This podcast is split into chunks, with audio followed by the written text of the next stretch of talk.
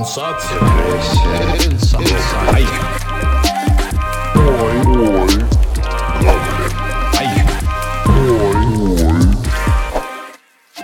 Всем привет! С вами Катя, и сегодня мы будем учиться не наступать на грабли. Наш подкаст о психологии. Он полезен в первую очередь для тех, кто по разным причинам не обращается к психологам. Ну, например, потому что это долго или дорого, или очень болезненно. Но при этом пытаются анализировать свои ситуации и выбираться из кризисов самостоятельно. В каждом выпуске нашего подкаста мы с экспертами буквально на пальцах разбираем реальные истории, которые нам присылают читатели и слушатели. То есть на конкретных примерах пытаемся понять, как правильно выбираться из сложных жизненных ситуаций. И сегодня с нами психологи, основатели проекта Let's Stop Abuse Леонид и Екатерина. Наш выпуск называется «Замуж за нарцисса» и посвящен классической, к сожалению, почти хрестоматийной проблеме. Женщина попадает в уязвимую ситуацию и становится жертвой абьюза. Мы поговорим о том, что делать и как спасаться, как не попасть в лапы к абьюзеру изначально, и как распознать первые тревожные звоночки, и какие вещи в ваших отношениях должны прозвучать как набат. Но прежде чем прочитать письмо нашей героини, я хочу оговориться – мы видим историю только с одной стороны, только ту ее часть, которую нам показывают. Конечно, хотелось бы выслушать и вторую сторону, такой возможности у нас нет. Поэтому мы изначально исходим из презумпции, что все написанное чистая правда. Итак, история. Вот уже год я сижу в декрете, из-за чего мои отношения с мужем сильно изменились. До этого все было хорошо, мы зарабатывали деньги, скидывали семейный бюджет и тратили после того, как посоветуемся. А сейчас у меня маленький декретный, потому что на работе была серая зарплата, а муж не хочет обеспечивать меня и ребенка. Иногда он решает что-то мне выделить, но унижает вопросами. Расспрашивает, на что мне эти деньги, куда я собираюсь их потратить. Я еле выпрашиваю у него по 500 рублей. Один раз он вообще предложил определить сумму, которую он будет выдавать мне в месяц. Меня это взбесило, я сказала, что я ему не подросток, а жена, которая сидит с общим ребенком, поэтому я имею полное право на сумму из семейного бюджета. Один раз он оставил меня совсем без денег, потом пришел с работы и начал издеваться. Я спросила, как мне покупать еду, если он не дал мне ничего. На что он мне ответил, ну ты же нашла чем кормить ребенка, вот и себя прокормишь.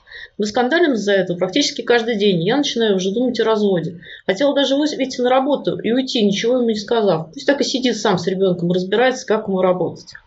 Вот такая вот история. И, как я понимаю, эта история довольно часто распространенная, особенно в России, потому что у нас женщина в декрете почти не защищена ничем. И э, как, как защищаться, как выходить из таких ситуаций, какие здесь есть пути, так сказать, отхода? Спасибо за то, что вы изложили эту историю. Мы хотим поприветствовать слушателей. И, э, собственно говоря, с вами Леонид и Екатерина. А сейчас мы прокомментируем эту историю. Да. Э, добрый вечер. Добрый вечер всем, кто присоединился к подкасту. Э, ну, начнем с того, что э, в истории уже есть даже абьюз со стороны работодателя, да, как бы девушка работала за серую зарплату, mm-hmm. и из-за этого ее в каком-то смысле обманули, да, не компенсировав полностью декретные, а выделив исключительно ту часть, которая по закону положена, только, то есть ту часть от белой зарплаты, которая ей полагалась. Но здесь самая большая боль, видимо, не в этом, да, а боль именно в отношениях. И э, девушка точно находится в абьюзе, и мы хотим сразу сказать, что абьюз – это именно эмоциональное насилие. Это, это как бы самая большая основа, да, к ней добавляется и физнасилие иногда, и добавляется иногда экономическое, там, финансовое насилие и э, другие факторы, но самым большим базисом служит эмоциональное насилие. Да, абьюз вообще многокомпонентное понятие, поэтому здесь, как правило, все присутствует. И финансовый абьюз, вот, и эмоциональный абьюз, и многие другие вещи, которые комплексно мы рассматриваем вот в этой проблеме во всей. А можно его как-то распознать заранее? Вот э, жили они прекрасно, оба зарабатывали, собрались да. рожать ребенка, никаких звоночков, как я понимаю, не было. Да, и на самом деле звоночки есть всегда. Вот. И, э, и, потому что э, в данном случае, да, до этого все было хорошо, мы зарабатывали деньги, скидывали в семейный бюджет, вот, вероятнее всего, просто э, что-то было пропущено. Да. Да, создала, была создана какая-то иллюзия, что есть партнерские отношения. Да, вообще очень часто, то есть на самом деле звоночки в абьюзивных отношениях есть всегда, с самого начала, практически с самого начала. Другое дело, что люди не знают, куда смотреть, куда обращать внимание. А можем их перечислить? Ну, как-то немножечко, чтобы люди понимали, куда смотреть. Да, в принципе, конечно, можем. Конечно, да. Ну, наверное, самое основное – это чувство вины, то есть, если человек чувствует, что он очень часто в чем-то виноват, у него запрашивают извинения за какие-то моменты, причем другой партнер э, почему-то вечно не виноват, то это э, самый основной признак абьюза. Угу. Вот. Такой, э, самый такой главный признак абьюза. Контроль. Тоже Да. один из самых таких принципиальных моментов во всей этой истории. Контроль, финансовый контроль, контроль, а, скажем так, э, местоположения жертвы. Просто можно сказать так, потому что любой абьюзер воспринимает женщину как жертву. Если мы говорим сейчас про а, то, что мужчина абьюзер, а женщина жертва в данном случае. Да? То есть контроль, где находишься, где была, вот. А почему ты там с подружками пошла и так далее, что ты делала там тогда-то и тогда-то. Мгм. Вот, 29 непринятых звонков, потому что девушка была, простите, в ванной, да, и не могла взять трубку. Мгм. Вот, вот это все про контроль. Почему сразу не взяла трубку, да? То есть почему я тебе звонил аж 10 секунд, и ты не брала? Чем ты занималась? Куда потратила 500 рублей, 1000 рублей там, или 5000 А рублей? как различить контроль и заботу? волнение. Я волнуюсь, что ты не берешь трубку, весь время 11 вечера вдруг с тобой что-то случилось. Спасибо, Екатерина. Замечательный вопрос, на самом деле. И это, ну, на самом деле, именно в этом моменте попадаются большинство как бы, людей, да, потому что весь контроль пропускает, э, именно интерпретируя его как заботу, потому что а, абьюзер всегда оборачивает это словесно в как, как бы заботу. На самом деле отличить очень просто. Забота предполагает э, выбор человеку. Ну, например, да, как бы человек говорит, завтра в 7 часов идем в ресторан. Вот это чистейший контроль. Он не оставил выбора. Да, то есть э, девушка в данном случае, ну или мужчина, мужчины тоже бывают жертвами всяких обстоятельств, но чаще это женщины. Они как бы вынуждены или согласиться, или оправдываться. То есть уже чувство вины пошло. За, э, человек, который заботится, скажет, слушай, хочу э, пригласить тебя в ресторан, тебе будет удобно завтра в 7. Он изначально предполагает, что э, другой человек может всегда отказаться, сказать, слушай, нет, в 7 неудобно, давай в 9, или давай лучше в субботу, или скажет, э, послушай, как бы, что-то не очень хочется. Давай лучше суши закажем, например. То есть это предполагает выбор. А, Забота всегда оставляет выбор за тем человеком, кому это предлагают. Вот. А вот э, контроль не оставляет выбора. За человека уже все решили. Да, ну здесь есть еще такой момент интересный, называется он доверие. Да? У абьюзера, либо человека, ну, абьюзер, в принципе, это вообще как бы такое достаточно ситуативное, скажем так, понятие, вот, а есть а, понятия медицинские, да? например, по международному классификатору болезней, там, нарциссическое расстройство личности в данном случае, да? вот, и э, мы понимаем, что человек, который не чувствует, э, у него отсутствует эмпатия, вот, он а, не знает, что такое доверие. Для него, чтобы его психика комфортно каким-то образом существовала, он э, должен контролировать всегда, знать 24 на 7, где находится женщина, вот, и э, причем желательно знать, о чем она думает, тоже 24 на 7. Хотя это невозможно, но тем не менее в нарцисса это каким-то образом прорастает э, да, в конструктивную мысль. Да, э, дело в том, что э, как бы человек, обладающий эмпатией, ну, то есть нормальный, здоровый человек, как вот э, читать, читательница, писательница, которая пишет это письмо, э, она изначально чувствует других людей. И когда мы общаемся с другим человеком, мы э, с помощью эмпатии понимаем, что этому человеку можно доверять. Нет причин не доверять. Мгм. Да? Э, Психопат же, не обладая эмпатией, как сказала Екатерина, он изначально не может на это ориентироваться. Он в каком-то смысле даже вынужден контролировать. Но только э, другое дело в том, что это не проблема жертвы.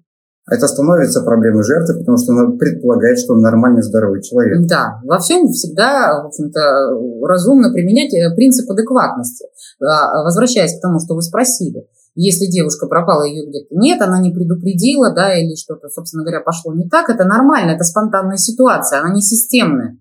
Вот когда есть системность, когда постоянно идет контроль, запрос звонков, а, видеозвонков и прочих там других А Любых видов отчетности. видов отчетности, да. Вот. И это происходит регулярно. Это про контроль. Я правильно поняла, что абьюзер это в любом случае э, человек э, не совсем здоровый? Да, Или да. он может быть абсолютно ментально здоров и при этом просто сволочь? Нет, нет, нет, нет. Просто сволочь, это, собственно говоря, в общем-то, никуда не, не пришлешь. Вот. В любом случае всему есть э, причины, да, из которых можно вывести те же самые причинно-следственные связи.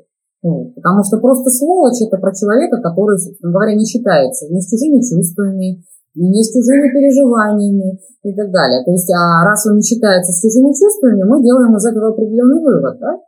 Что человек а, не склонен к со- сочувствию, к совести, к стыду, к состраданию, к сопереживанию. Когда женщина плачет, А абьюзер тот же самый, да, ну, это либо нарцисс, либо психопат, сейчас поясним, да, в чем mm-hmm. разница. Да. Вот. Он э, совершенно спокойно наблюдает за происходящим и уходит, например, ложиться спать. А бывает так, что отношение к женщине, например, вот такое, ну там или к мужчине, то есть отношение в паре такое, как вы описали, а, например, отношение к ребенку совершенно человеческое и нормальное. Да, да, да, да. Ну как, это имитация нормального человеческого отношения. То есть, э, когда мы говорим про абьюзера, мы изначально говорим о нарциссе, о чем сейчас говорила Екатерина.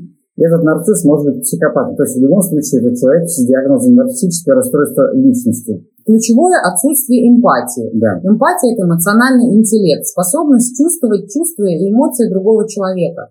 То есть, иными словами, вы плачете, и, собственно говоря, человек, который рядом с вами находится, он сострадает. Он сопереживает, он под, подходит, он пытается понять, чем можно помочь. Если вы радуетесь, то же самое. Он вместе поддерживает с вами ваши эмоции, а не пытается их каким-то образом затормозить. Но мне кажется, просто то, о чем вы рассказываете, это такое довольно критичное э, проявление. И как раз вот такому роду звоночки-то довольно сложно пропустить. А если мы говорим о письме, то там вроде бы как бы все было хорошо. И вот тут родился ребенок, и что-то пошло не так. Да, ключевое слово вроде бы. Да, и сейчас давайте, давайте перейдем к письму. Мы на примере вот именно этой ситуации объясним, как все это развивается обычно. А, начинается все в контакте с психопатом, а в данном случае психопат, э, психопат отличается от нарцисса тем, что это тот же самый нарцисс, но получающий садистическое наслаждение от страдания своей жертвы. И здесь очень прямо девушка пишет, что начал надо мной издеваться. Начинается все с конфетно-букетного периода, в котором психопат отыгрывает и максимально имитирует максимально здорового человека.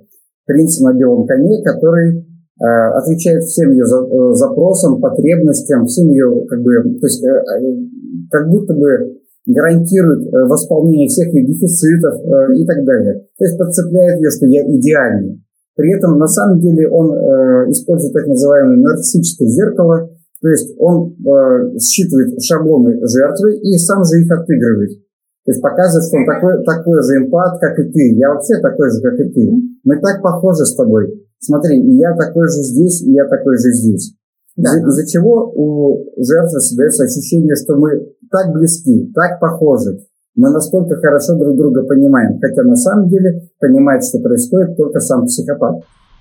Идет период конфетно-букетного периода, и э, он нужен для того, чтобы психопат установил полный контроль над своей жертвой.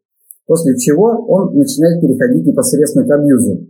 Этот период занимает иногда несколько месяцев, может занимать полгода и даже два года, и в некоторых случаях ой, год, и в некоторых случаях даже до двух лет. После чего он ждет, когда жертва окажется в нересурсном состоянии. Например, она забеременеет. Да, вот как в случае с э, письмом, да? Да. И, и как только девушка вышла в декрет здесь и оказалась, осталась без денег, да, то есть оказалась в уязвимом Она положении. стала зависимой. Именно. Вот. И вот тут обнаружил, что никакой на самом деле не партнер. То есть он дождался этого момента и начал свое нападение. Потому что удовольствие настоящее ему приносит именно вот это вот садистическое наслаждение от страдания своей жертвы. Да, это называется изоляция жертвы. То есть, собственно говоря, когда он понимает, что он теперь может контролировать, доминировать, вот, а она беззащитна в этом положении, он, собственно говоря, может развернуть а, а, все инструменты манипуляции, унижения, чем пишет вот читательница, да, что а, унижает меня вопросами, расспрашивает, на что мне деньги, куда я собираюсь их потратить. Это тоже про контроль. Что же делать? Что же делать в этой ситуации? Э, в этой ситуации нужно выходить вообще, на самом деле, из-под абьюза. То есть она у девушки уже сложился запрос на выход. Да. Она сама говорит о том, что я начала думать, думать о разводе. Если человек думает о разводе, это означает, что в его, как минимум, бессознательной части психики уже сформировался запрос на выход из этих отношений. Отношения никак невозможно в данном случае вернуть назад. Психопата или нарцисса невозможно исправить. Потому что психопат, вообще слово психопат означает психологическая патология, то есть необратимые изменения психики. Но это не компенсируется, да. Да, это невозможно решить. То есть там, там проблема у психопатов, у нарциссов, она лежит не в области психологии. Она вообще нейробиологическая, имеет психологические последствия только. То есть, другими словами, психологии или психотерапии исправить это уже невозможно, и даже психиатрии это исправить тоже невозможно. Ну да, можем сказать, почему такие изменения биологические возникают, да? Да, э, на самом деле эмпатия обрабатывается вентромедиальной префронтальной корой головного мозга, вот, которая находится в составе префронтальной коры, и она связана с лимбической системой через некий мостик. Проблема заключается в том, что этот мостик э, не проводит сигналы. Импульсы не проводит. Импульсы да. не проводит, да. То есть, соответственно, как бы основная часть мозга не получает, или система не получает информацию о любых высших человеческих чувствах, таких как любовь, дружба, сочувствие, сопереживание, стыд, э, совесть, чувство вины, Сострадание. доверие, сострадание и вообще все социальные функции, которые связаны с чувствованием других людей и каким-то фидбэком на, этих, на чувства других людей. Ну, у психопата есть прототипы эмоций, так называемые протоэмоции. Мгм. Хорошо, плохо, комфортно, некомфортно. Ну, и, Вот да, и такого то есть также еще там я чувствую гнев, я чувствую агрессию. Вот. И э, в итоге психопат может получить удовольствие только двумя способами. Первый способ – это непосредственно занимаясь э, сексом, то есть как бы жи- животное такое удовольствие. И второй вариант – это, это получая садистическое наслаждение от страдания жертвы, потому что в этот момент у него есть ощущение власти. Потому что на самом деле каждый психопат чувствует себя ничтожным, и ему нужно найти еще более такую ресурсную жертву, которая превратит в ничтожество и чувствует власть над ней. Ну да, что называется, в кирзовых сапогах пройтись по границам жертвы, да, по ее самооценке. Вот. И здесь очень такой интересный момент. Хотела даже выйти на работу и уйти, ничего ему не сказав. Хотела выйти на работу, иными словами, вернуться к тому своему ресурсному состоянию, которое было до того, как возникла вот эта вот критическая ситуация. Мгм. Вот. И уйти, ничего ему не сказав. То есть, по сути, в паре нет доверия, да, то есть важно защищаться, скрыться, убежать, скрыться. А от чего мы скрываемся? Когда мы скрываемся и убегаем? От опасности. От опасности, Да. когда нам страшно. Она чувствует страх. Вот. Она чувствует страх. А вот это вот как раз вот базовая э, эмоция, когда вы взаимодействуете каким-то образом с любым психопатом. Ну, то есть, и если я правильно понимаю, это нормальный, здоровый выход из этой ситуации, максимально... э, Это максимально возможный. Выход из этой ситуации, да, который, при котором она может дальше устроить нормальную свою жизнь. А, на самом деле это сделать не так просто. Выход из э, абьюзивных отношений по сложности, по тяжести очень часто сравнивают с выходом из героиновой зависимости. Вот, э, здесь э, обычно требуется, то есть выйти самостоятельно практически невозможно, нужна очень хорошая поддержка. Или со стороны близких, знакомых, подруг, и, ну, или желательно со стороны профессионального психотерапевта, с кем она работает, да, кто помогает как бы не сбиваться с пути и выстраивать путь. Потому что в большинстве своем, в большинстве случаев э, люди не поддержат ее. То есть они будут говорить ей о том, что он же отличный мужик, с ним все прекрасно, Мгм. что ты себе там в голову вбила, начиталась какой-то фигни. Ну и вот та- такие месседжи она будет получать регулярно. Ну потому да. что на самом деле слишком много людей находится в таких отношениях. И если, чтобы добиться этих поддержки, они должны признать, что их сама ситуация, в которой они сами находятся, она ничем не лучше. В нашей риторике родилось «бьет, значит, любит». Это о многом говорит. Да, паттерны жертвы, паттерны жертвы, да, если мы вообще весь менталитет наш будем рассматривать, да, и, собственно говоря, что у нас произошло после войны, а, когда сократилось а, количество мужского населения, вот, и многие такие другие моменты, да, очень больные для нашей страны и вообще для нашей психики, в принципе, скажем так, коллективной и бессознательной очень сильно пострадала в этот момент, да, потому что этот огромный сценарий, да, не только как бы наш там маленький детско-родительский, а это очень большой сценарий, который, э, скажем так, ну, созвучен гигантскому количеству женщин, э, которые, в общем-то, прошли эти все вещи, да, начиная с бабушек, дедушек, мам, пап и так далее. И вот сейчас, на данный момент, эволюция перед нами ставит задачу трансформировать да, всю эту ситуацию, потому, потому что появляется информация определенная, да, люди э, запрашивают э, эту информацию, потому что понимают, что здесь что-то не так. И как мы говорим всегда, если вам кажется, то вам не кажется. Хотела, знаете, что спросить? Звучит это все довольно, мягко говоря, страшно. И вот почему. А, Потому что в текущей прям вот се- секунду, да, миллионы девушек находятся вот в этом э, конфетно-букетном периоде, прекрасном абсолютно, а, в который, как вы рассказываете, совершенно невозможно распознать а, вот эту вот грядущую опасность.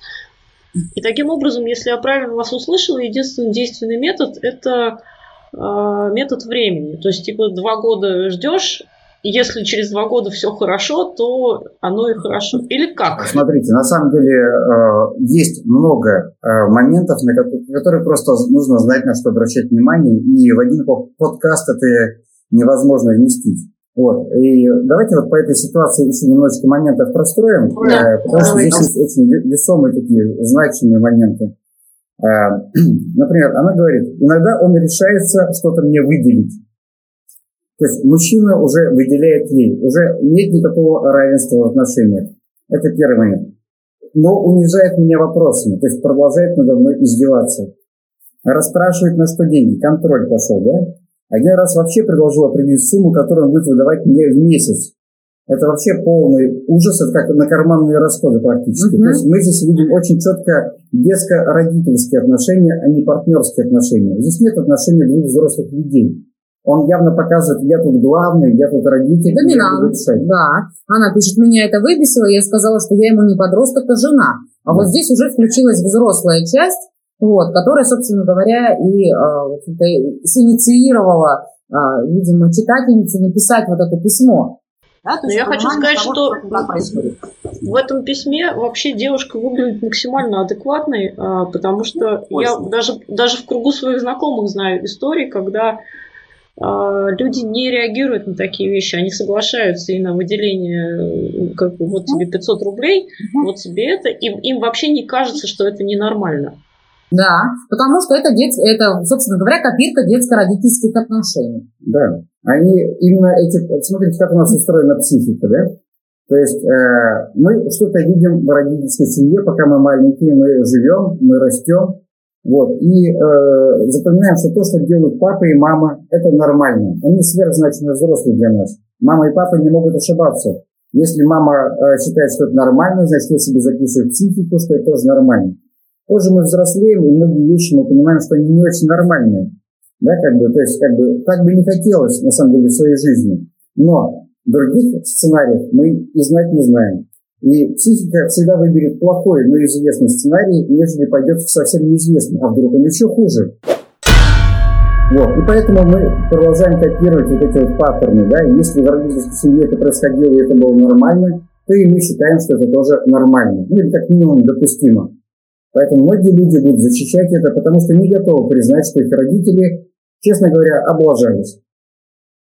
А у меня да. сейчас еще такая мысль возникла. У нас же довольно много, ну, несколько поколений подряд фактически была семья, бабушка, мама, ребенок. Э, ну, и мамы в этой семье тоже не были до конца взрослыми, потому что они находились очень часто под э, влиянием бабушки. То есть старшей фигурой как бы была бабушка. И таким образом то есть это воспроизводится еще и в этой схеме. Совершенно верно. Здесь есть, во-первых, отсутствующий отец, а, вот, уже как травма определенная да, для ребенка. Есть еще, скорее всего, если мама находится под влиянием бабушки, то бабушка у нас достаточно нарциссичный склад имеет, которая рассматривает свою дочь а, как продолжение себя. Из серии того, что я свою жизнь прожила и твою тоже проживу. И здесь хочу сказать, что в абьюзивных отношениях с психопатом а, любой конфликт цикличен, он постоянно повторяется раз за разом. Его невозможно, в принципе, разрешить. По одной простой причине у него есть четыре э, фазы внутренних таких. На первой фазе называется фаза дисфории, когда психопат накапливает гнев, у него большие проблемы сейчас с выгрузкой гнева, с накоплением, как бы с выражением гнева.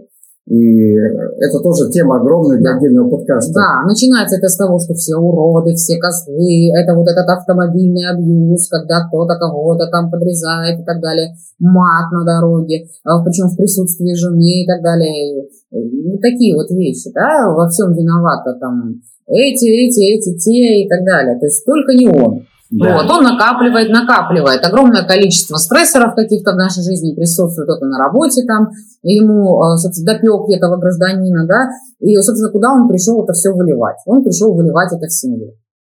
Угу. А на второй фазе э, психопат ищет повод для того, чтобы выгрузить гнев. Неважно, тапочки не так стоят, борщ не догрет, да.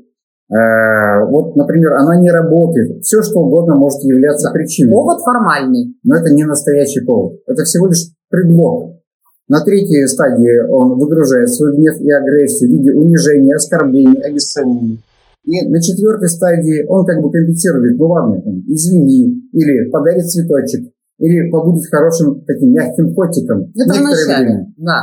Вот. И Может, чаще всего человек спустя несколько много лет уже там, кто 10 лет живет, даже уже и это исчезает. Да, да. И если четвертой стадии нет, это означает, что психопат считает, что он держит жертву под полным контролем, и ему нет уже никакого смысла тратиться на какие-то вот, а, такие свои там 5-10% налогов с полученного ресурса да, для того, чтобы восстановить контроль. Он и так полностью контролирует. А если она а, выходит на работу и сбегает, какие дальше есть варианты развития?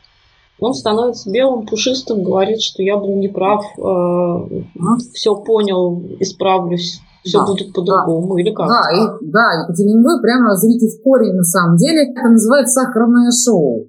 То есть, э, собственно говоря, а, э, мотив для того, чтобы психопат каким-то образом попытался изменить свое поведение, но исключительно поведение, да, не внутреннюю сущность, а поведение, это когда он боится что-то потерять. Вот тогда он начнет шевелиться. Шевелиться они начинают по-разному. А, В данном случае действительно вариант того, что он включит а, котика, очень вероятен. Да, то есть он сразу при- притворится, что да-да-да-да-да, я все понял, конечно. Я изменился. Да, вот тебе еще 500 рублей, смотри, мне не жалко тебе еще 500 рублей. Ну вот, Даже 700. даже 700, да, то есть мы, да, мы можем все переиндексировать, да, с учетом, да, моральных, морального ущерба. Ну вот, он, конечно, он начнет, он дергается. Вообще, на самом деле, психопаты, они трусливые достаточно люди, если мы не говорим о, а, о социально неадаптированных психопатах, которые там бегают с бензопилой, и которым уже, собственно говоря, да, что воля, что неволя. Да. Вот, но все равно говорим о большинстве, да. Ну Вот, поэтому, безусловно, они будут подстраиваться. Вот. Все психопаты существуют а, э, либо над, то есть в доминировании, э, когда они понимают, что они начинают терять, они, а, собственно говоря, начинают подстраиваться под ценности жертвы. То есть, То есть равных отношений с ними невозможно. невозможно. Невозможно. Они Невозможно. не способны, в принципе, на это. Они существуют только в иерархии. То есть я или над, или под. Или сильнее, или слабее. Именно. Да, А это про животный уровень. Вы очень хорошо сказали сейчас, да. да. И э, что здесь стоит Нет. добавить? Сахарное шоу не длится бесконечно. А, чаще всего оно длится вообще 2-3 недели. И в отдельных случаях может достигать там где-то двух или максимум трех месяцев. Но это прям очень редко уже. Потом все вернется назад. Но таким образом они дадут надежду жертве на то, что вот видишь, я же могу быть нормальным. Жертва снова поверит, снова пойдет под контроль психопата, и, собственно, цикл начнется заново. И это бесконечно всю жизнь И продолжается. именно из-за этого происходят откаты. То есть то, что называется, когда мы говорим Да. о том, что жертва возвращается, поверив, что он изменился. Это очередная уловка психопата, потому что, естественно, бесконечно продолжать он это не может. Вот. Вопрос, э, что ему есть терять да, в этой ситуации. Вот. Но чем больше он вкладывает и вынужден подстраиваться и быть не таким, каким он на самом деле есть, тем больше, что называется, скрипит потертое седло, вот, и тем больше накапливается гнев, вот, который в э, конечном счете все равно обрушится на эту жертву, Мгм. если она, в общем-то, решит э, поверить и вернуться в эти отношения. Да. Мне бы очень хотелось добавить, э, такое, так ближе к завершению. Вы сказали, что прямо сейчас около миллиона девушек находятся в конфетно-букетном периоде, и это звучит очень страшно. А хочется добавить, что на самом деле все не так страшно, но, но в цифрах еще страшнее. И звучит это примерно так, да. Канадский психолог Роберт Хейер э, по последним исследованиям сказал, что на текущий момент социально адаптированных психопатов, то есть социопатов по-другому, 15% от населения планеты всего. То есть, другими словами, их в мире 1 миллиард 200 миллионов примерно. Это очень много. А мужчина и женщина в одинаковой пропорции? Нет, нет, две трети мужчин. Две трети, по некоторым исследованиям, мужчин в три раза больше, по некоторым в два раза больше, то есть вот 25-33%. Давайте тогда все-таки попробуем э, привнести сюда гуманитарную миссию. Э, Как обезопаситься в конфетно-букетном периоде? Первое – это контроль. Это мы выяснили, да? Контроль без права выбора. А, Да. Да, Да, контроль без права выбора. Что еще? Смотрите, слишком быстрое сближение. да. Чаще всего он начинает наводить вот этот туман, очень быстро окучивая жертву. Очень быстро. где тебя поднять, а сегодня ты где, а давай я тебя встречу, а давай вот это, а давай вот то. То есть его становится в жизни слишком много. Он не спрашивает, хотите ли вы этого. Он говорит, так, сегодня идем туда. Одностороннем Поехали сюда. порядке. Да. То есть это и контроль, и не забота. Чувство, чувство вины. Если вдруг случается конфликт, почему-то виновата всегда только одна сторона. То есть нет такого, что слушай, извини, я тут немного переборщил, я реально там то-то, то-то, то-то. Понятно, что люди изначально не полностью стыкованы друг с другом. Есть разные привычки, но почему-то виноват всегда только один человек. Всегда все из-за него. Что-то не получилось в отношениях, Из-за нее. Что-то не получилось в сексе, это из-за нее. Что-то не получилось там где-то не так в серии, опять из-за нее. Да что ж такое? Постоянно виноваты или она, или кто-то другой, но не он. Да, плюс очень важный момент создания конкуренции. Рассказ про то, какие у него были бывшие, вот, Мгм. какая предыдущая жена была сволочь. Вот, это тоже очень важный маркер, который Да. э, следует Да, мы это называем дрессировкой, да. То есть он начинает говорить, например, что-то из серии. Вот бывшая абсолютно там, там дура какая-то, или там психопатичная, или там сумасшедшая, ну, неважно какое слово, да, э, идет, которое ее обесценивает. И объясняет, почему. Она, например, мне, когда я приходил в 8, не готовила ужин. По сути, уже идет дрессировка. Если ты мне не приготовишь ужин в 8, ты будешь считаться такой же самой сумасшедшей. Все, жертва говорит, не-не-не, я не такая. И она начинает все это делать, все как он сказал. Это дрессировка. Да. Как, как в цирке. Есть обратный свайп. Да, в этой ситуации. Какая бывшая была прекрасная. А Да. вот моя бывшая, а еще бывает, а вот моя мама, вот, или вот моя бывшая и так далее. А вот она-то делала то-то, то-то и то-то, а ты вот этого не делаешь. Что же элемент дрессировки? Если начинают звучать фразы «если бы ты сделала то, то тогда бы то», или «если бы ты не сделала что-то, тогда бы вот то», как только у нас начинаются какие-то условия, вот, вот это уже идут манипуляции. То есть тебя пытаются менять. Менять. правильно. Именно, да, Да. совершенно верно. Не принимают человека таким, какой он есть. И почему-то в этих отношениях присутствует всегда какой-то третий человек. Бывшая, будущее, мама, еще кто-то и так далее. А, вот это, кстати, интер- в- важный момент, потому что это прям частая тоже история, и всегда было непонятно, откуда берутся вот эти мутные истории, где всегда есть какие-то еще персонажи. Персонажа, да. То есть нет, э, в отношениях всегда состоят из двоих человек, да, а у нас э, обязательно присутствуют еще какие-то фигуранты. А зачем им эти фигуранты? Почему? массовочка. Для сравнения, для обесценивания, для А, дрессировки. для обесценивания, я поняла.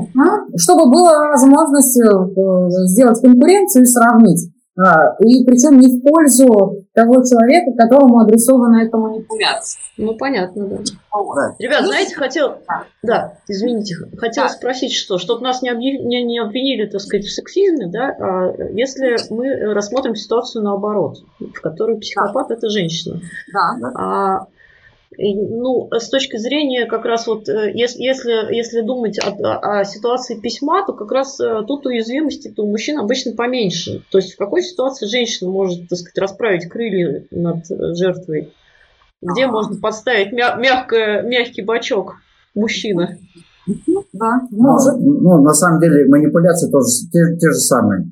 Например, а вот твой брат то-то, то-то и то-то. Это те же самые триангуляции, те же самые манипуляции. То есть, ну, смотри, какой ты фиговый по сравнению с, э, с, там, с кем-то или с кем-то. Или с мужем моей подруги, Да. например. Мгм. Вот, это раз. А ты знаешь, а вот мой бывший делал то-то, то-то и то-то. Я, кстати, ему очень гордилась за это.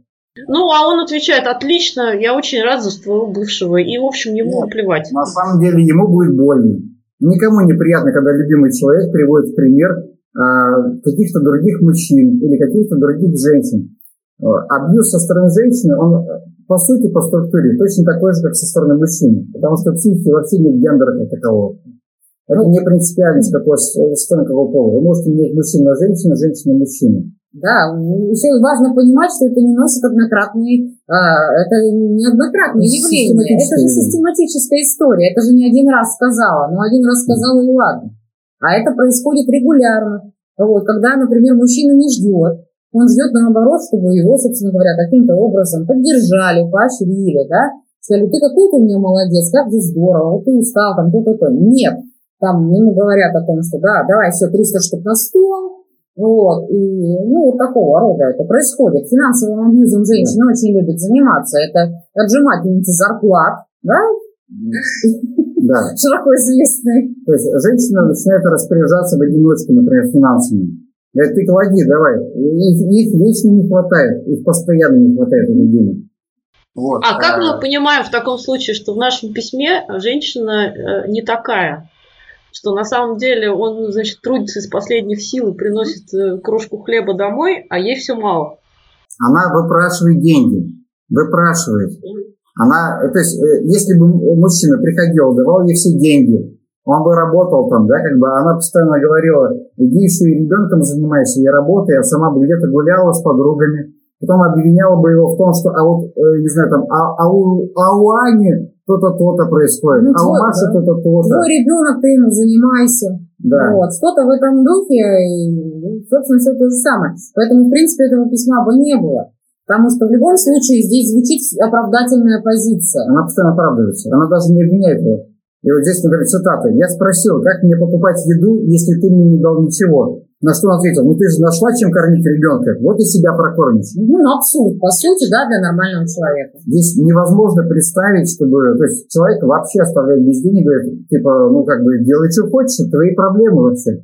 Я все деньги забрал себе. То есть даже 500 рублей уже не получишь.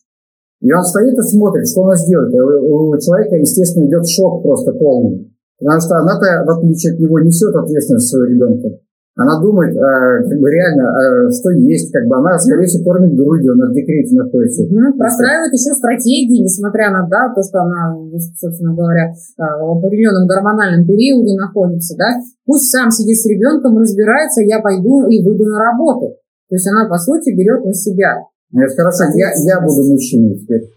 Ну, только, вероятнее, вероятнее всего, он не будет же сидеть и с ребенком разбираться. Вот что делать-то в реальной жизни женщине, которая находится с грудным младенцем в такой ситуации? Обратиться за помощью к родителям, а, уйти от него и перевыстраивать отношения. Возможно, мама ей поможет. Она устроится на работу. Ей придется побыть не мамой, не папой, а, как мы называем, мапой. То есть два, два в одном, да, но э, тем не менее вернуть финансовую независимость, вернуть независимость ее семьи, в которой на самом деле включено два человека, она и ребенок. Там на самом деле нет этого э, ее мужа, то есть это иллюзия о том, что он там есть. В реальности там просто есть какой-то сожитель, бабуин, который издевается над ней просто. Ей надо выходить из этих отношений. Вот и ну, все. деструктивная система. Да. Дальше будет только хуже. Лет через пять она окажется просто в клинике невроза где-нибудь на, на стационарном лечении. А в вашей практике э, много историй успеха вот, э, в таких случаях? Часто много. Ну, получается выходить? Да, да, часто. Сроки разные, да, потому что и ситуации разные, и отмотанные вот эти, как мы говорим, сроки, да, по 10, по 18, по 20, по 30 лет. Да. Ну, вот, конечно, безусловно, да, это осложняет э, выход, но тем не менее все возможно, если у человека есть запрос. Все понятно. А, надеюсь, что девушка, наша героиня, найдет в себе силу все-таки как-то изменить эту, эту историю, которую он написал, потому что тем более, что ребенок маленький, и, в общем-то, можно начать, как я понимаю, нормальную жизнь, чего мы ей пожелаем. Да, да. Причем самое интересное, что она сделает очень важную вещь, если все-таки трансформирует свой сценарий предыдущий. Она покажет своему ребенку, который будет расти, уже нормальный здоровый сценарий а не все то же самое, что она видела в деструктивных отношениях, вероятнее всего, детско-родительских. Да. Вот, поэтому в качестве рекомендации читать литературу по абьюзу, ее сейчас достаточно много, обращаться в специализированные аккаунты, блоги, а, где а, нишевые специалисты подробно и а, информативно рассказывают о том, что такое абьюз, о том, что такое эмоциональное насилие. Спасибо. Спасибо вам, Екатерина. До следующих встреч. Слушайте наш следующий подкаст. Много мы тут наговорили, хочется попытаться подвести некоторый итог. Мы рассмотрели кейс нашей читательницы с позиции, что ситуация в весьме э, ровно такая, как в жизни. То есть она нигде не приукрашена, нигде не приврана. И в таком виде она действительно э, выглядит как ситуация классического абьюза. Надеюсь, что наша героиня в любом случае найдет наилучший для себя выход и примет какие-то оптимальные решения. А слушателям хочется сказать, что этот подкаст это ни в коем случае не руководство к немедленному действию. Это скорее способ взглянуть на свою жизнь с новой стороны и попробовать проанализировать проанализировать свои кризисы, воспользоваться новым для себя каким-то инструментарием, новым видением. А если вы чувствуете потребность обсудить свою ситуацию, но у вас нет такой возможности, у вас нет ресурсов или денег для обращения к психологу, или вы боитесь этого, то вы можете написать нам на почту грабли собака ру и мы обязательно разберем вашу историю с экспертами в одном из следующих подкастов. Слушайте грабли, комментируйте грабли, делитесь ссылками на грабли, ведь это гораздо интереснее, чем по ним ходить. Итак, до встречи через неделю. Компенсация. Грабли. Инсайт. Инсайт. Грабли.